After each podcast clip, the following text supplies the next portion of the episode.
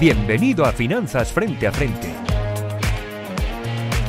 Un podcast donde hablaremos sobre cómo financiar tu empresa a través de casos prácticos.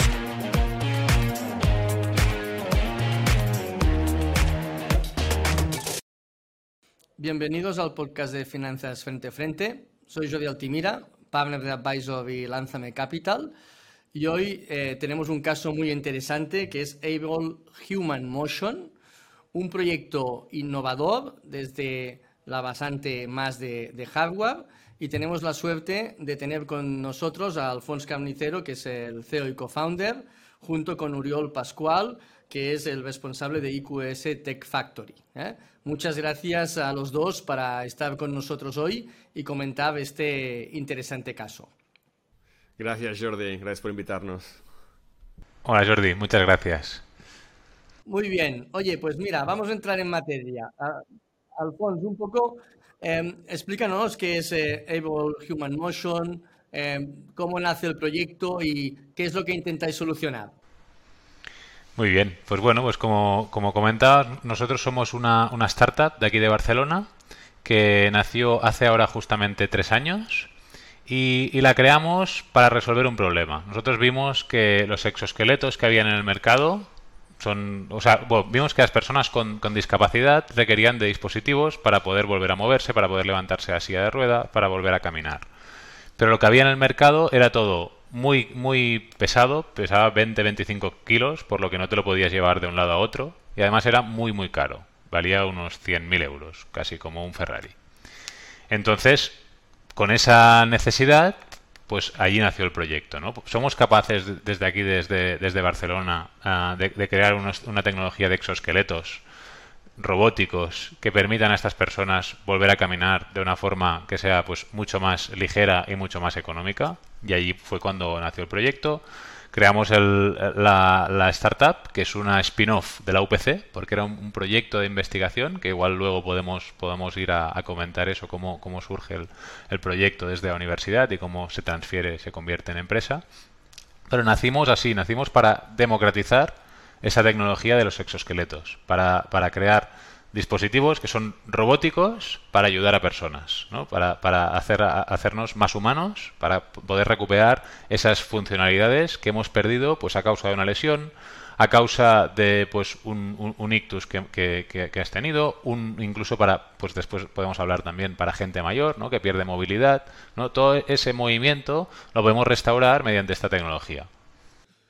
Bien, eso un poco lo, que permitís es una persona que se encuentra en silla de ruedas, ¿no? Darle en ese sentido la tecnología en forma de, del equipo que, creáis para que se pueda levantar ¿no? de, la, de la silla. Es un poco es el, planteamiento y hacerlo a un coste razonable y, y, con una tecnología movible, ¿no? Como idea, ¿no, Alfonso? Exacto. Ese es nuestro primer producto. Nuestro primer producto va enfocado a personas con paraplegia Ah, la, mayor de ellas completas. O sea, son personas que por debajo de la cadera no tienen nada de movilidad, no, no, no, tienen nada de función motora. Es decir, si por cualquier cosa el aparato fallase, pues se caerían al suelo. Entonces, lo que el, el, el, aparato, el aparato lo que hace es suplir la función de los músculos. Entonces, les ayuda a levantarse cuando ellos quieren y después hay una interacción entre la persona y el robot de manera que cuando la persona quiere dar cada uno de los pasos andando, el dispositivo lo entiende y le hace el movimiento que esa persona pues no es capaz de dar. Bien, genial. Un poco comentabas este tema asociado a que era un proyecto salido de, la universidad, si no recuerdo mal, Alfonso, de la ETSAID, ¿no? De la Escuela de Ingenieros Industriales, que bueno, pues mira, aquí los dos compartimos algo en común, ¿no? Que allá en ese edificio de las dos torres, ¿no? Que, eh, que, vivimos unos cuantos años allí, ¿no? ¿cómo, es este proceso de transferencia de conocimiento entre, entre empresa, universidad? ¿Cómo se crea una propuesta de valor mercantil? Normalmente son proyectos muy de gran innovación, pero que a veces darle esa visión mercantil eh, pues tiene, es un reto para esta tipología de proyectos más asociados a un parque tecnológico. ¿Cómo, cómo, se crea esa, esa, esa liaison entre las dos partes? Sí, pues mira, en, realidad el, proyecto de la universidad nace el año 2015, cuando hay tres universidades que se ponen a investigar sobre este tema, ¿no? sobre el tema de los exoesqueletos para personas con lesión medular. Entonces hay una serie de, proyectos de investigación entre estas universidades que llegan a cabo una, serie de prototipos, ¿no? Entonces, yo allí, pues evidentemente ahí no estaba. En ese momento yo pues aún estaba en la escuela, pero estudiando. Entonces, eh, en ese momento, pues llega un punto, ¿no? En el año 2017, donde se consigue ya un prototipo que puede ser probado en algún paciente. ¿no? Y allí fue cuando pues yo supe de ese proyecto. Ah, yo, yo, había estado pues trabajando también en, la industria médica anteriormente. Era algo que me, motivaba mucho, eh, el, el campo este. Y, oí de este proyecto, entonces juntamente con el profesor que había liderado el proyecto hasta entonces, Josep María, eh, solicitamos una ayuda que se llama Caixa Impulse. ¿vale? Es una ayuda de Fundación La Caixa que está pensada para proyectos que, que, son proyectos de investigación de universidades o de parques tecnológicos ¿no? y que quieren ser quieren estudiar si tiene sentido transferirlos al mercado. Entonces allí mediante esa ayuda, pues em, em, empezamos a hacer muchas entrevistas, a entender muy bien el mercado. ¿vale? Entonces allí pues hicimos más de 100 entrevistas con pacientes, con ah, fisioterapeutas, con doctores, con ortopedas, con todos los stakeholders que están involucrados en, de alguna manera con, esta tecnología. ¿no? Y ahí entendimos muy bien qué era exactamente lo que necesitábamos y si realmente el mercado necesitaba un producto como el nuestro o ya había una solución. ¿no? Y vimos claramente lo que os comentaba antes, ¿no? que había una necesidad que, estaba no, que no estaba cubierta por los productos actuales. Así que, pues, hace tres años decidimos crear la empresa. Muy bien, y muy interesante. Un poco, Uriol, em, tú que ya has visto muchos casos, ¿no? Desde el IQS Tech Factory, em, proyectos de, de, gran potencial de innovación, ¿no? Y de, y de realmente gran bagaje más industrial, digamos. Em, ¿cómo, ¿Cómo se traduce esa innovación que a mercado tiene mucha lógica, eh, que es buscar una solución real? ¿Cómo conviertes eso en una, en una empresa? ¿Cómo, ¿Cómo, lo has vivido tú en, la multitud de proyectos que habéis albergado? Bueno, pues eh, es un proceso es un proceso que todavía no está estandarizado, ¿no? A mí lo que me gusta decir muchas veces es que así como en otros sectores del emprendimiento, como podría ser el de la digitalización de servicios, ¿no? O el mundo digital, que en nuestra casa tenemos un ecosistema digital muy sólido, muy potente, muy maduro, o, o en el sector incluso biotecnológico, ¿no? Ah, que también es otro sector muy, muy maduro. En estos dos casos, gracias a que hace años que se crean proyectos dentro de estos sectores, de que hay un ecosistema con muchos players, pues hemos acabado teniendo un playbook, hemos acabado teniendo un manual de, de operaciones, ¿no? Tenemos muy claro en el sector de digital, si quieres, ¿no? El sector que se llama tecnológico, que a mí me gusta puntualizar y pienso, bueno, la mayoría de los casos es, la digitalización de servicios, ¿no? Y tanto en este sector como en el caso de la biotecnología, tenemos un playbook, tenemos un manual, sabemos si cogemos un proyecto, cuáles son los pasos, sabemos si vamos por buen camino o no vamos por buen camino, porque muchos antes han hecho el camino, se han aprendido muchas lecciones y esto ya está escrito, dijéramos. ¿no? En el sector industrial, lo que llamamos industrial tech o deep tech, si quieres, ¿no? aquellos proyectos que son de base hardware, que tienen tecnología propietaria, estamos justo empezando, con lo cual no tenemos un manual, no tenemos, estamos eh, si todo va bien, estamos escribiendo el manual mientras lo estamos haciendo, ¿no? Con lo cual es, hay mucho learning, learning by doing. Nosotros empezamos hace seis años a dar apoyo a proyectos como Able Human Motion a raíz de una necesidad. Nosotros empezamos dando apoyo a, a startups científico-técnicas y nos dimos cuenta que había una demanda que era recurrente, que era en las fases de industrialización nos venían proyectos como el de Alphonse y nos decían, yo ya tengo un prototipo funcional, lo he, probado en un entorno real, funciona, además tengo unas patentes, es un proyecto que es fantástico, y es que te necesito fabricar 500 unidades de esto y no sé por dónde empezar, ¿no?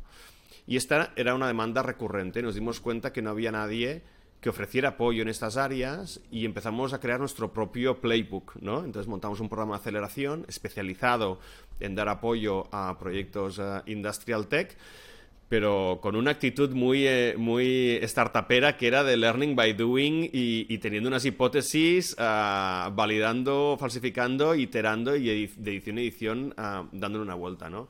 Esto es un poco la base, o sea, el mensaje principal que quiero, que quiero mandar es no hay un playbook, necesitaremos seguramente todavía pues, pues 6, 10 años para acabar de tener un playbook y estamos en el proceso.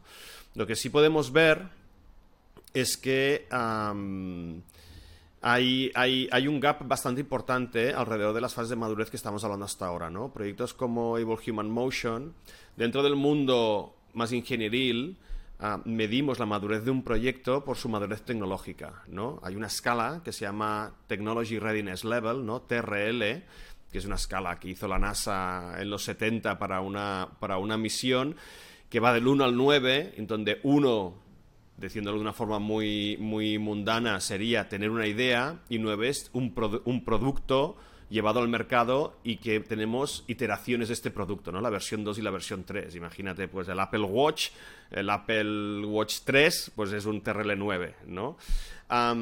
lo que vemos es que de TRL1 a TRL4, que son las fases más de investigación, Aquí tenemos mucho apoyo a este tipo de proyectos dentro de las universidades, de los centros tecnológicos, ah, incluso hay mucha financiación, que luego podemos hablar de financiación, de carácter uh, pública y competitiva, pero una vez tenemos la tecnología validada y queremos industrializar, aquí de repente hay como un, gran agujero, no hay nada, no hay ni, apoyo para estos proyectos, ni hay tampoco financiación, ni pública ni privada. Una vez has llegado a un TRL 6, entonces ya es otra historia, ¿no? Porque en Europa tenemos diferentes fondos de inversión que, especializados en industrial tech, pero que invierten en tickets no menos de un millón, entre uno y cinco millones, ¿no? para, para, proyectos que están validados en el mercado. Pero justo entre el TRL4 y el TRL6 aquí hay un agujero. Entonces, yo te diría, hay un poco playbook en la parte, en la primera parte, hay en la segunda y justo a la hora de conectar, pues aquí tenemos una serie de dificultades y lo estamos aprendiendo mientras lo hacemos. Claro, un poco el mundo digital en ese sentido, pues el MVP, digamos, eh, pues bueno, es que sería un poco el prototipo. Eh, vale, pues lo puedes ir desarrollando, tienes ese product market fit, pero luego la tecnología va, la puedes ir construyendo de una forma, entre comillas, más lineal, ¿no? Quizá aquí, claro, tienes que, mm, en el momento que empiezas a industrializar, tienes un gap que eh, en el fondo es CAPEX, ¿no? En el fondo es o, o, lo haces, o inviertes tú eh, haciéndolo tú mismo, o lo externalizas, o, pero sí que tienes una necesidad de funding em, clara asociada a lo que sería el producto, ¿no? El producto que luego quieres... Eh, lanzar a mercado. Es, es, interesante un poco, Alfons, cómo en ese momento que comenta Oriol, ¿no? en, estas, en esta fase entre el TBL 4 y 6, eh, en ese debate de intentar em, empezar a, industrializar ese prototipo, ¿de qué manera, a qué retos te enfrentaste y, cómo el funding lo hiciste en este sentido?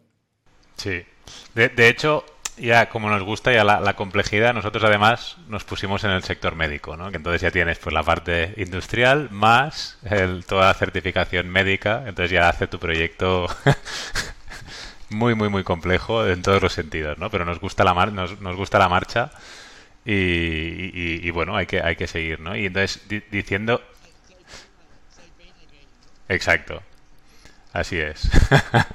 Entonces nosotros en, en, estas fases iniciales realmente, o sea, mm, nosotros lo que, o sea, cuando, cuando nosotros creamos la empresa, realmente el dispositivo solo se había probado en dos personas, en dos, en dos pacientes. Entonces eso es un problema muy grande, porque entonces tú, cuando, cuando tú te pones a probarlo con, con muchos pacientes en un entorno mm, hospitalario, donde pues además de tu dispositivo hay un entorno al lado de, mucha gente, son sitios que pues no, están totalmente controlados, ¿no? Entonces ahí ves la, dificultad, ¿no? Y esto es lo que hemos estado haciendo estos tres años. hemos estado probando el dispositivo, aprendiendo y mejorándolo para que pueda funcionar en todas aquellas personas que nosotros queríamos que funcionase. Y esto fue un reto brutal porque cada paciente es diferente. A, a nivel de tallas, a nivel de afectación motora, una pierna a la otra, uno tiene una, malformación en, en, una pierna, ¿no? Hay mil complejidades que desde fuera mm, te piensas que todos son iguales, pero después cada paciente es un mundo, ¿no? Y, conseguir un dispositivo que se adapte a las necesidades de, todos estos pacientes es, muy complejo, ¿no? El MVP, ¿no, Alfonso? Tienes que, lo tienes que afinar, ¿no? Porque si luego lo industrializas y te equivocas, pues eh, te lo comes con patatas, ¿no?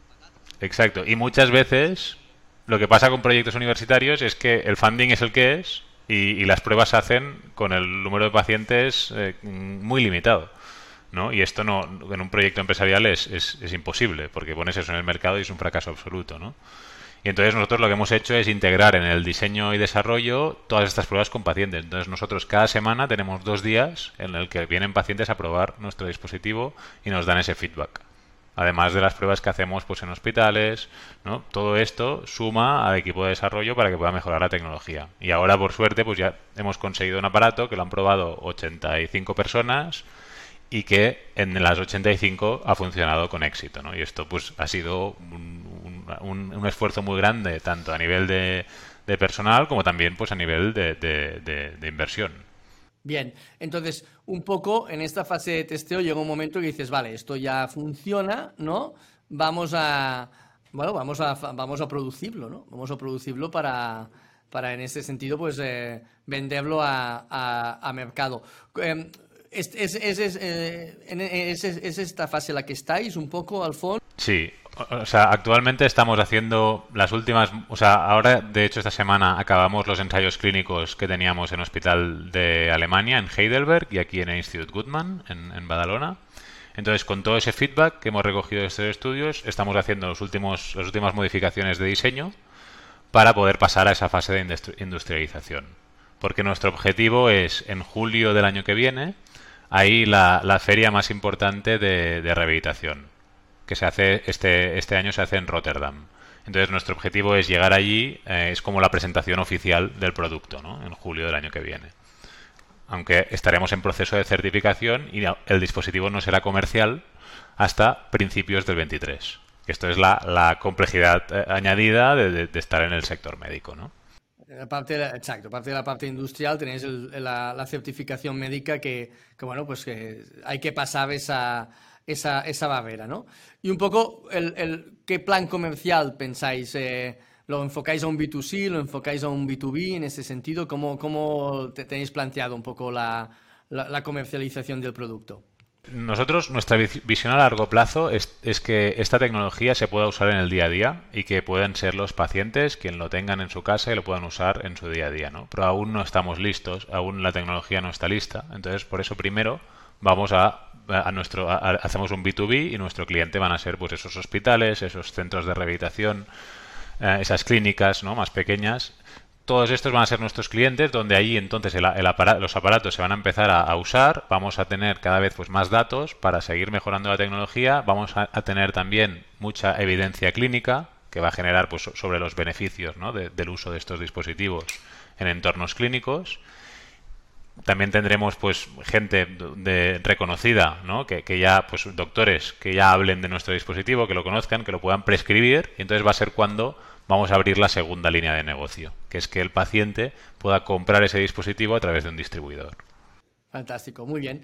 Al final tienes los roadmaps de cada parte muy bien marcados, eso se tiene que, que acoplar un poco a un roadmap de financiación y de, y de funding, ¿no? Entonces, claro, eh, comentabas, ¿no? Lograsteis esa subvención ¿no? inicial para, para arrancar el proyecto, em, pero luego este MVP que habéis, que construido hasta, hasta ahora, ¿cómo, ¿cómo, lo habéis financiado? Em, ¿Qué pasos habéis eh, seguido? Y, y, para muchos emprendedores que también intentan en este sentido, pues... Eh, Em, emprender en el mundo pues, de health, emprender en el mundo pues, de hardware y en, el mundo industrial, que fíjate que aquí juntas varios, varios elementos, ¿Cómo, ¿Cómo, le explicarías de, hacerlo? Eh, eh, cómo, de, cómo financiar esas fases que ahora Uriol también complementará y que nos comentaba? ¿eh? ¿Cómo, ¿Cómo, lo hiciste tú, Alfons? Persistiendo. o sea, hay que... Eh, hay que empecemos, creamos la, empresa en octubre y entonces empezamos pues a buscar eh, herramientas de financiación, ¿no? Entonces tuvimos la suerte que solo crear la empresa tuvimos una primera ayuda pequeña, 50.000 euros, que venía de la, de la Comisión Europea, del H2020 en ese momento, ¿no? el SM Instrument, el fase 1. Y con eso, pues bueno, pudimos seguir haciendo los primeros prototipos, contratar a algún becario, ¿no? Pues lo, que podíamos en ese momento. Entonces, empezamos ya a trabajar pues una primera ronda de financiación privada. ¿vale? Entonces ahí pues empezamos a presentar el proyecto en todos lados, en fondos de, en, en, en, diferentes eventos para, para, que nos conociesen, ¿no? Entonces allí, pues, las primeras veces que presentas, pues siempre te dicen que no. Y eso es algo, pues, que hablando con otros emprendedores es algo bastante habitual. Entonces tú tienes que ir modificando tu mensaje, modificando tu, tu, tu business plan, ¿no? Para, para pues, cada vez, vez ir encontrando, ¿no? Ese fit de, de, esos eh, inversores. ¿A qué tipología de inversor te dirigías? Em, ¿Saliste a metralleta a disparar un poco a todo el mundo?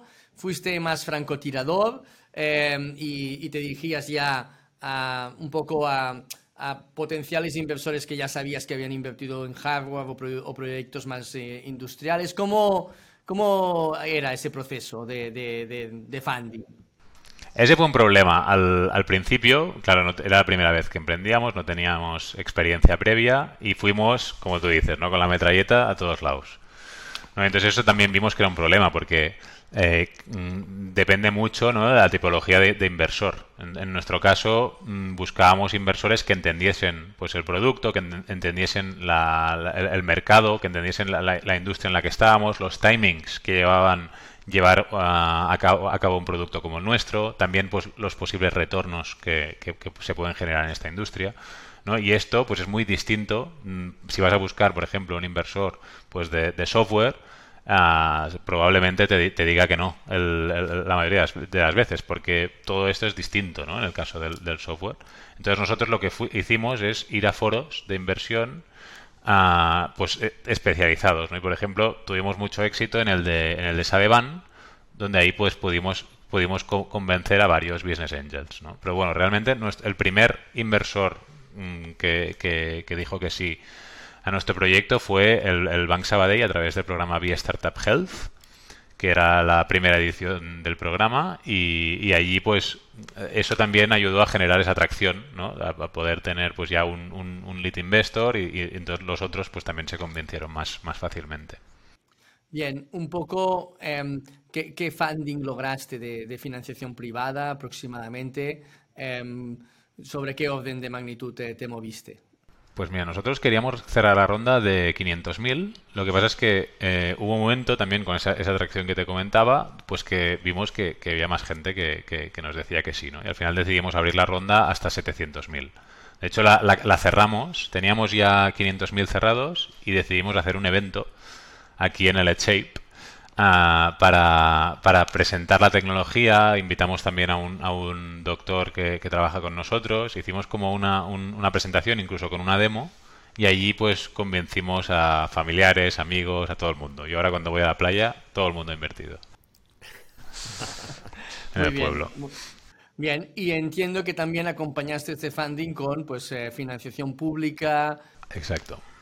Un, proyecto de tanta innovación pues eh, se le abre las puertas pues de, de instrumentos, entiendo como CEDETI, instrumentos europeos, incentivos fiscales, ¿no? Eso un poco lo, lo fuiste trabajando en paralelo, ¿verdad?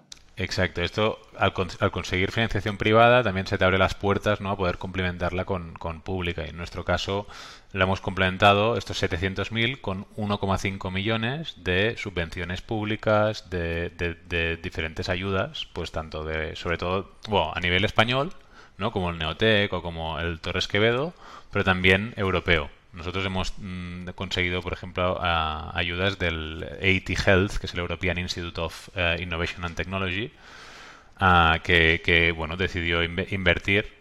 no es bien bien una subvención, son como unas, mm, unas opciones, como si fuesen unas stock options, ¿no? que ellos han invertido medio millón de euros en la compañía a través de este, de este mecanismo. Y cuando tienes todo este funding, entiendo que este funding te ha llevado a tener este producto. Eh, ¿Y ahora, ahora qué? Ahora, ¿cómo, cómo, cómo financias la, lo que sería dable, producción, dable, dable industrialización? ¿no? Eh, ¿Piensas que ya es el momento de irte a Europa a buscar fondos privados fuera de, España? ¿Cómo, ¿Cómo lo ves esta parte a partir de ahora? Pues nosotros a principios del año que viene vamos a abrir una ronda, entonces la, la idea es poder, bueno, hay, y hay varios de los inversores que, que tenemos que han, bueno, que van a, van a, van a hacer un follow-on, que van a también participar en la ronda, y la idea es poder añadir, ¿no? algún inversor uh, institucional uh, o español o, europeo, ¿no? Y, y en, eso estamos. Perfecto. Muy bien, eh, impecable. Un poco Uriol, eh, ¿cuáles crees que son las principales dificultades? Como apuntabas que este, el, ecosistema del producto o el emprendedor más de hardware industrial está por desarrollarse. A ver, si nos vamos en el mundo digital 15 años atrás en España, pues eh, nos encontramos con, con Nauta, Inverready, Caviedes eh, y, mira, y poca cosa más, ¿no? Es decir, realmente había pues un, déficit también de business angel, de inversor privado y, y al final el ecosistema pues eh, se fue construyendo, el biotech también lo ha logrado, pero se fue construyendo de talento, de universidades, de tener buenas business schools, buenas eh, eh, universidades a nivel técnico, instituciones eh, públicas apostando, fondos que empezaron a, a construirse, retornos que se dieron a esos inversores de los fondos y un poco pues eh, se, el huevo de la gallina, ¿no? Se ha ido en este sentido construyendo, ¿no? Eh, claro, aquí estamos, nos enfocamos a un inversor que le decimos, oiga, usted hasta el 2023 no vamos a facturar un euro porque, porque eso es un camino largo, ¿no? Eh, y aparte a nivel tecnológico y a nivel de innovación lo tiene que entender, no puede ser un inversor como nosotros somos eh, mucho más generalista, ¿no? Es decir, esa tecnología el inversor la tiene que entender para invertir, ¿no? ¿Cuáles crees, eh, Uriol, que son las principales eh, stoppers en este, en, equity gaps que nos encontramos aquí ahora mismo? Pues, uh, uh, pues ahora mismo, bueno, yo creo que oí antes a Alphonse, ¿no? Uh, hablar y, y, se me ocurría, ¿no? Uno de los problemas principales, como comentabas, ¿no? No tenemos esta madurez, es una cuestión de tiempo, ¿eh? tengo clarísimo que, que, esto es una cuestión de tiempo y, y va a suceder y por eso decía que nos faltan 10 años de desarrollo para llegar a, a, los niveles de madurez del sector digital, del sector salud, con lo cual va, va a pasar, ¿no? Yo creo que las buenas noticias, por un lado, es que de momento le hemos puesto un nombre a esto, ¿no? Tenemos una etiqueta, esta idea de industrial tech, ¿no? Proyectos eh, de base hardware de alto valor añadido con tecnología propietaria. Yo creo eh, es hemos de empezar por algún sitio que le hemos puesto una etiqueta Miramos cómo lo hacen otros, tampoco hay mucha gente alrededor del mundo que esté haciendo esto, pero sí que hay otros players ahí fuera y quieras que no, pues miras lo que están haciendo otros. Pero yo creo que el problema más importante que tenemos a día de hoy en, en el sur de Europa, incluso Europa, para proyectos como el caso de Alphonse, Alphonse tiene la suerte que su proyecto, que es un proyecto de robótica, ¿no? Uh, pero es un proyecto, le puedes poner muchas etiquetas, pero tiene la suerte que le puedes poner la etiqueta de la salud. Y como este, el sector salud sí que es un sector que está, está pues eh, maduro, ¿no? Uh, y la misma historia, hace 12 años en salud en nuestra casa solo invertía Caixa Capital Risk y a día de hoy en Barcelona, solo en Barcelona hay más de 40 fondos exclusivamente dedicados a salud, ¿no? Pues gracias a, poner la etiqueta salud, pues uh, puede entrar en muchos sitios, como fue el caso de, del B-Startup, uh, donde se hubiera entendido, ¿no? Es más difícil si tienes un proyecto de robótica industrial, ¿no? Un brazo robótico que hace pick and place con inteligencia artificial y que no tienes que entrenar.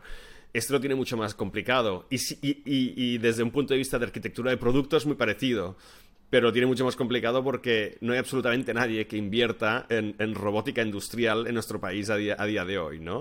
Uh, entonces, bueno, el hecho de empezar a educar y explicar que los proyectos industriales de alto valor añadido uh, tienen unos retornos parecidos a los de salud y a los digitales, tienen un riesgo parecido, sí que es verdad que necesitan unos tiempos de desarrollo más largo, pero bueno, no mucho más largos que los de salud, ¿no? Un proyecto biotech pues fácilmente se puede pasar 12, 13 años desarrollando y al final caerse. Y bien que hemos montado toda una, una industria alrededor de esto, ¿no? Pues eh, va, acabará pasando. Yo el tema, no si tanto el stopper, pero una de las uh, dificultades a día de hoy son las valoraciones, ¿no? Como no hay un ecosistema maduro y como no hay una inversión profesionalizada, las valoraciones son muy bajas. son muy bajas. Ah, desde el punto de vista del inversor es fantástico, ¿eh? porque además luego en el otro lado del río resulta que sí que hay, hay una inversión mucho más profesionalizada y entonces son los que recogen los beneficios de esto, ¿no? Pero para las fases que estamos hablando ahora mismo, pues, pues bueno, Alfonso nos podrá decir mejor, pero es curioso que a lo mejor un proyecto uh, digital que todavía no, que no facture, ¿no? Quiero que esté generando una comunidad, pues eh, tenga unas valoraciones muy, muy, muy altas y un proyecto pues con, con ciencia, con ingeniería detrás, tenga valoraciones más, más, más bajas, ¿no? Yo creo, pero de nuevo, esto es un resultado de la madurez del ecosistema y esto cambiará con el tiempo sin, sin, sin duda, ¿no? Si me permites, Jordi, haciendo un poquito de resumen lo que decía Alfonso, yo diría que proyectos de este tipo, para fases muy iniciales, sobre todo, se financian con financiación no dilutiva, ¿no? Pública a nivel local, nacional y europeo, ¿eh? tanto en nuestro caso en Cataluña, pues la Generalitat tiene instrumentos, pues luego a nivel del Estado español y a nivel europeo. Como son proyectos con propiedad intelectual propia, todo este tipo de instrumentos competitivos no dilutivos, pues acaban siendo grandes receptores este tipo de proyectos. ¿eh? Te diría, por nuestro programa han pasado 86 startups y de 86 startups el 60% han conseguido absolutamente todos los instrumentos de financiación no dilutiva competitiva que hay a nivel local, nacional y europeo. ¿eh? Con lo cual te, demuestra que son muy buenos candidatos a este tipo de proyectos. Ah, Luego hay una parte intermedia cuando se acaba esto en el que empieza a entrar la inversión privada y pero está poco profesionalizada y es poco estructurada, es más el industrial que tiene un track record que entiende un poco esto y es el business angel que su bolsillo pone o la empresa industrial que tiene algún tipo de instrumento no muy estructurado. ¿eh? En nuestro país, empresa industrial con fondos estructurados hay muy pocas. La Corporación Mondragón, el Fondo Repsol y, poca cosa más. ¿no? Los demás invierten sobre todo desde los, ah, ah, los presupuestos de innovación de, de, sus empresas. Y si no tienes, eh, eh, pues los créditos blandos, ya sean con, con, los ENISAS o, o, los que vienen de alguna institución bancaria pues que se ha especializado, como es el caso de Sabadell o, o, CaixaBank. ¿no? Y luego entonces viene ya la la, financiación privada, ¿no? Bueno, lo hago un poco a, modo de resúmenes. Tenemos, tú lo que quieres conseguir es eh, hacer madurar la tecnología lo máximo posible ah, de forma barata desde un punto de vista de la inversión y esto es con financiación no dilutiva. Luego quieres combinar un poco la deuda con ah, inversión privada y los players que tenemos están muy poco estructurados para que luego, una vez tengas una tecnología validada, incluso un mercado validado, venga, es cuando viene la financiación privada estructurada. Y de esa inversión privada sí que entiendo que ya con validación de producto es más eh, fácil de, lograr, ¿no? Tú ves, Uriol, que el, equity gap está más en, en esa inversión privada barra prototipo barra primera escalabilidad, es allá donde ves el equity gap, ¿no? En este sentido. Correcto. Los pocos en nuestro país y también en general en Europa, los pocos que invierten en proyectos industriales en estas fases, ah, todos piden métricas de mercado, ¿no? dices, sí, bueno, pero es que necesito fabricar ni que sean 100 unidades, ni que sea una serie corta y financiar una serie corta, hablas del CAPEX antes, ¿no? Aquí tú tienes que financiar una industrialización que va a tardar unos meses en llevarse a cabo, que te va a mandar un producto que lo va a tener en un almacén y que luego lo vas a vender al cabo de un tiempo. O sea, van a pasar desde que necesitas el capital hasta que vas a ver un retorno de aquella inversión, hay una tensión de caja bastante importante, ¿no? Que esto también es una cuestión para proyectos de este tipo que que en, este, en esta falta de playbook todavía no, no está muy, muy, no se explica muy, muy abiertamente, ¿no? Que es ah, la financiación de proyectos industriales tiene una tensión de caja muy importante y hay que financiar a dos, tres años vista mínimo, mínimo, porque si no, no lo aguantas. ¿Qué argumentos le darías a, a un inversor o qué argumentos tendría a un inversor, a un business angel o si quieres montar un fondo un poco en esa dirección?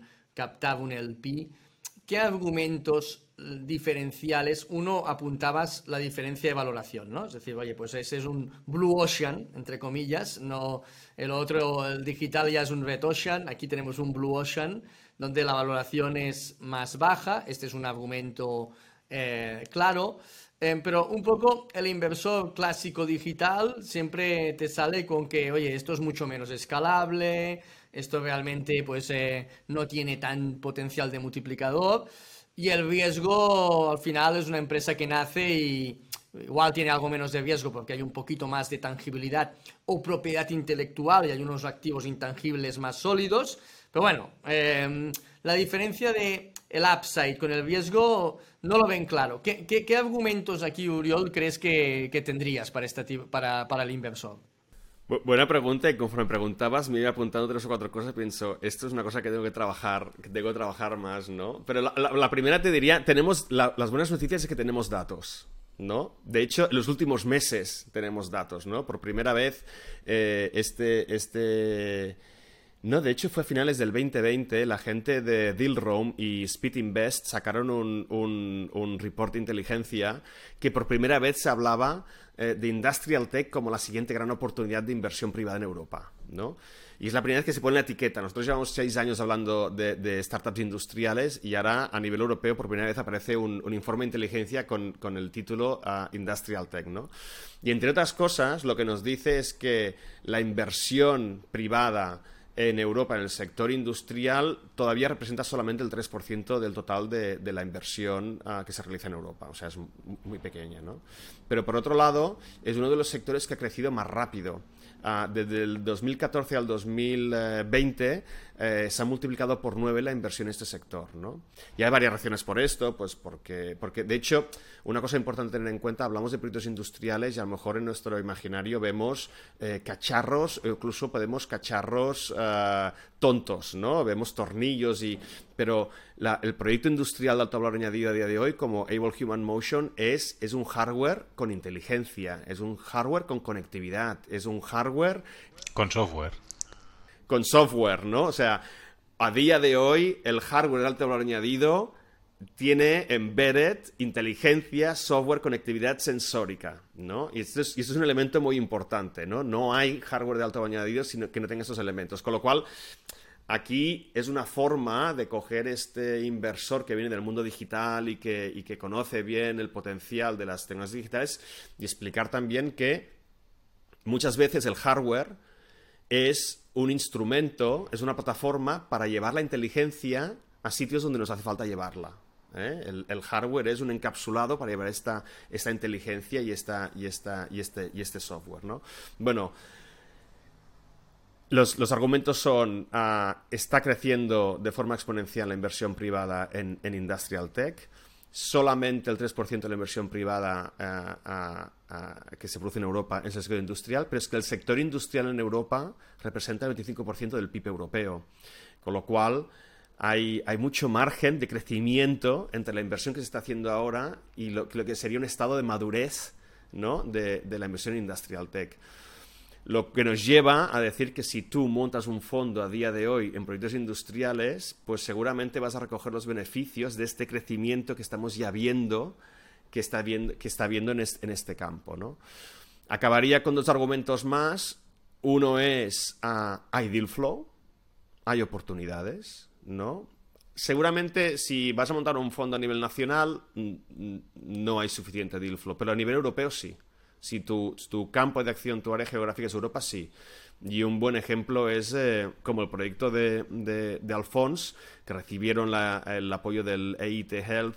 Ah, este tipo de instrumentos ah, reciben unas 6.000 aplicaciones al año y se dan unos 1.500. O sea, como el de Alphonse, hay unos 1.500 proyectos que se generan cada año en Europa. ¿eh? Con lo cual bueno, depende del tamaño del fondo, etcétera, pero si tú quieres revisar unas 500 oportunidades al año para acabar invirtiendo en 10, ah, pues hay deal flow, ¿no? Y, y el segundo argumento es una cuestión de riesgo, ¿no? Se ha demostrado que el, eh, proyectos de este tipo tienen un riesgo muy parecido a los generalmente del sector salud o del sector digital. No hay tanta diferencia, aunque de antemano pensemos que sí, es así. Con lo cual, animo a todo el mundo, porque nos hace, nos hace, nos hace mucha falta, animo a todo el mundo a montar algún tipo de instrumento. Esto, Uriol, el upside, teniendo el mismo riesgo, ¿Crees que hay eh, esa potencialidad de retorno entonces asociado a esta tipología de, proyectos? Pero vas a necesitar más de 10 años, ¿eh? Esto tienes que tenerlo en cuenta. O sea, hay unos tiempos de desarrollo y nunca vas a tener un retorno a menos de 10 años vista. O sea, es, es a largo, pero estamos hablando de proyectos de alto valor añadido que generan puestos de trabajo de alto valor añadido y que a fin de cuentas, luego hay un elemento, ya no estoy pensando en la, en la rentabilidad, ¿eh? pero hay argumentos de eh, competitividad regional. ¿no? Las, economías fuertes son aquellas que tienen un sector industrial fuerte y, y, bueno, en nuestro país lo sabemos, ¿no? una economía basada en servicios, pues en cuanto sopla un poco el viento se te desmonta en cinco minutos. ¿No? Y lo hemos vivido. Lo hemos, lo hemos, lo hemos vivido de cerca, ¿no? Eso, eh, hace poco.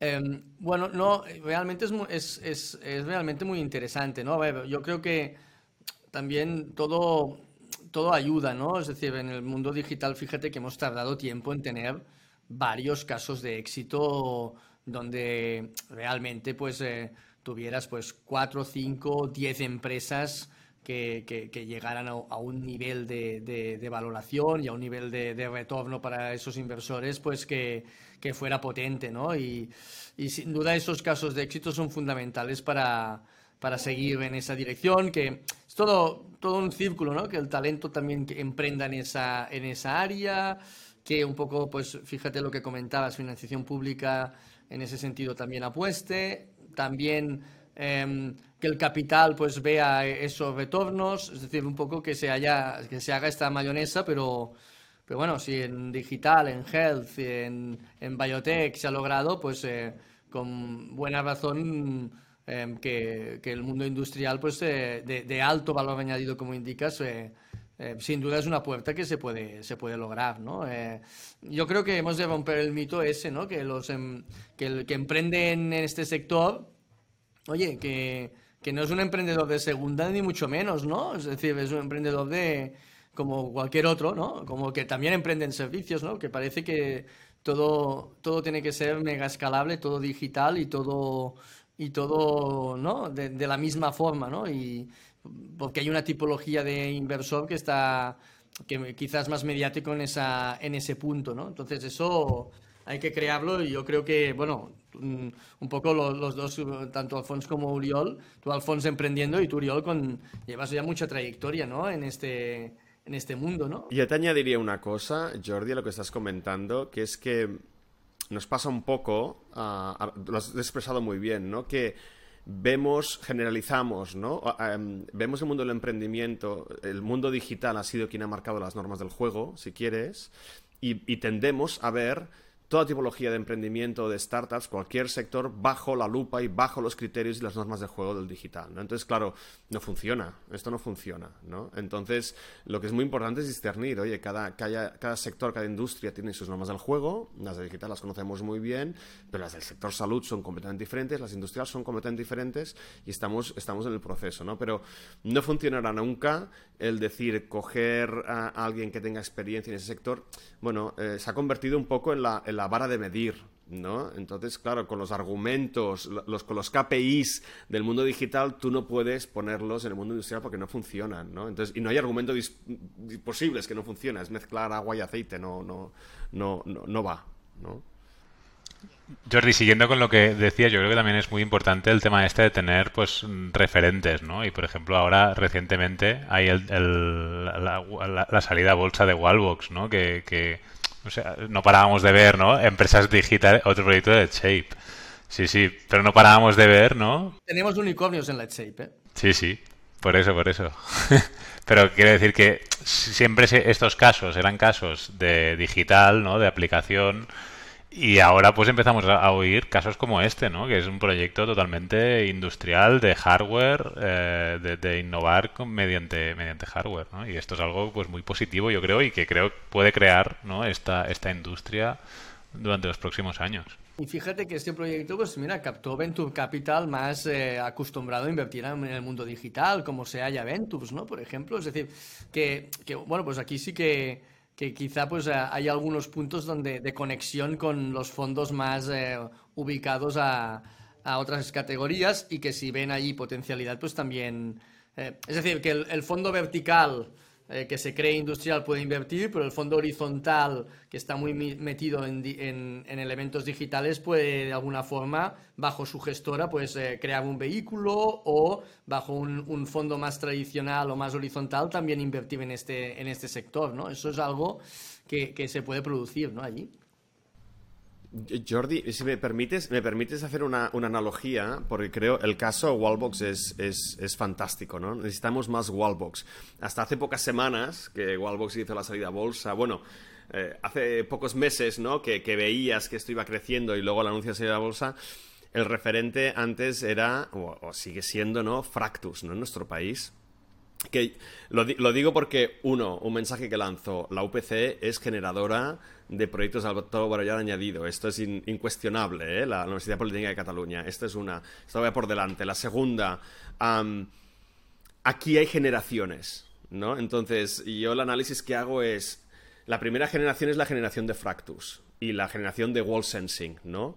Gente que montó empresa industrial de alto valor añadido hace 15, 20 años que surgen de la investigación, que lo hacen en un entorno que ellos no se llaman startups, porque cuando montan la empresa hace 15, 20 años, esto de las startups no, no, montó un proyecto científico y, o ingenieril y, y esa es la primera generación, ¿no? Entonces, hemos tenido esta primera generación haciendo un trabajo fantástico. Yo creo que la generación de Alphonse es la segunda generación, los, que han nacido en los últimos cinco años, que ya se consideran startups, se llaman ellos mismos startups, ¿no? Que, a lo mejor no tienen el, programa y el fondo adecuado, pero van a esa de van y explican su proyecto, y esto no hubiera pasado hace unos años, ¿no? Y van al colegio de médicos y, se presentan a competición internacional de, emprendimiento y se consideran startups. Y si todo va bien, de aquí 6-10 años tendremos lo que a mí me gusta llamar los, los, los nativos, ¿no? O sea, aquellos emprendedores que montarán startups industriales conscientes de que son emprendedores industriales, teniendo un playbook muy claro y además teniendo un ecosistema alrededor que le apoya perfectamente, ¿no? Pues yo creo que estamos justo en la segunda generación, ¿no? Aquí representada por, por Alphonse, hemos de, hemos de invitar a la primera generación a que distile, ¿no? Estas experiencias eh, conseguidas con, con, sangre, sudor y lágrimas, ¿no? Porque además tenemos proyectos mm, potentísimos a volcarlos en esta segunda generación y conjuntamente empujar todos para, para tener esta, tercera generación. ¿no? Bueno, es una, una, analogía, pero, pero estoy convencido que va a ser así. No, eh, si vas el caso de Wall Sensing, ¿no? Con, a ver, al final, pues, no, eh, Ignasi, ¿no? Ignasi Blasosana, un poco, que bueno, fue, estudió conmigo en el colegio, ¿no? Es decir, que es un caso que, que he vivido hace muchos años que lo conozco, ¿no?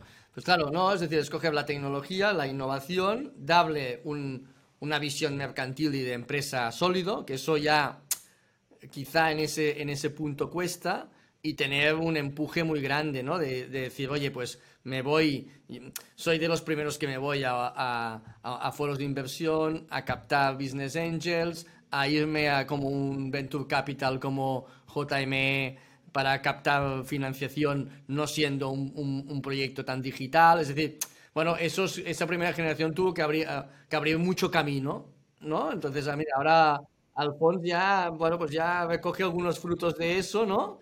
Eh, y ahora es lo que dices, la tercera ya es, diga, oye, ya, tienes la infraestructura y el ecosistema montado y ahora, ahora hacia adelante, ¿no? Ahora tú dedícate a emprender, que ya no tienes que hacer, ya no tienes que hacer la, ya no tienes que crear todo el ecosistema. Esto ya, ya está más, más picadito, ¿no? Exacto. Oye, muchas gracias a los dos, Alfonso y Uriol. Muchas gracias, Jordi. Ha sido, ha sido un placer. Y nada, para los que solo piensen en, digital, que piensen que también pues que todo, esto, este hardware es, es hardware, digamos, de, de, de industrial, industria 4.0, o sea, es hardware de, del, siglo XXI, ¿no? Y, una, una, muestra es que, pues, por ejemplo, podemos tener aquí, ¿no? Vemos en directo el número de pasos que hacen nuestros exoesqueletos en el mundo, ¿no? Y esto es, esto es la, la manera también que nos ayuda, pues, a, a mejorar nuestra tecnología, porque podemos analizar todos estos datos. Nosotros tenemos el dispositivo conectado a una infraestructura, un, cloud eh, que hemos desarrollado nosotros y una aplicación móvil desde donde pues hacer el seguimiento de cada paciente, personalizar la terapia a cada individuo y tener todos estos datos guardados en un servidor cloud. Así que nada, simplemente quería también comentarlo. Jordi, muchas gracias, ha sido un placer y gracias por difundir un poco el potencial de, de Industrial Tech. Hasta la próxima. Hasta la próxima. Gracias, chicos.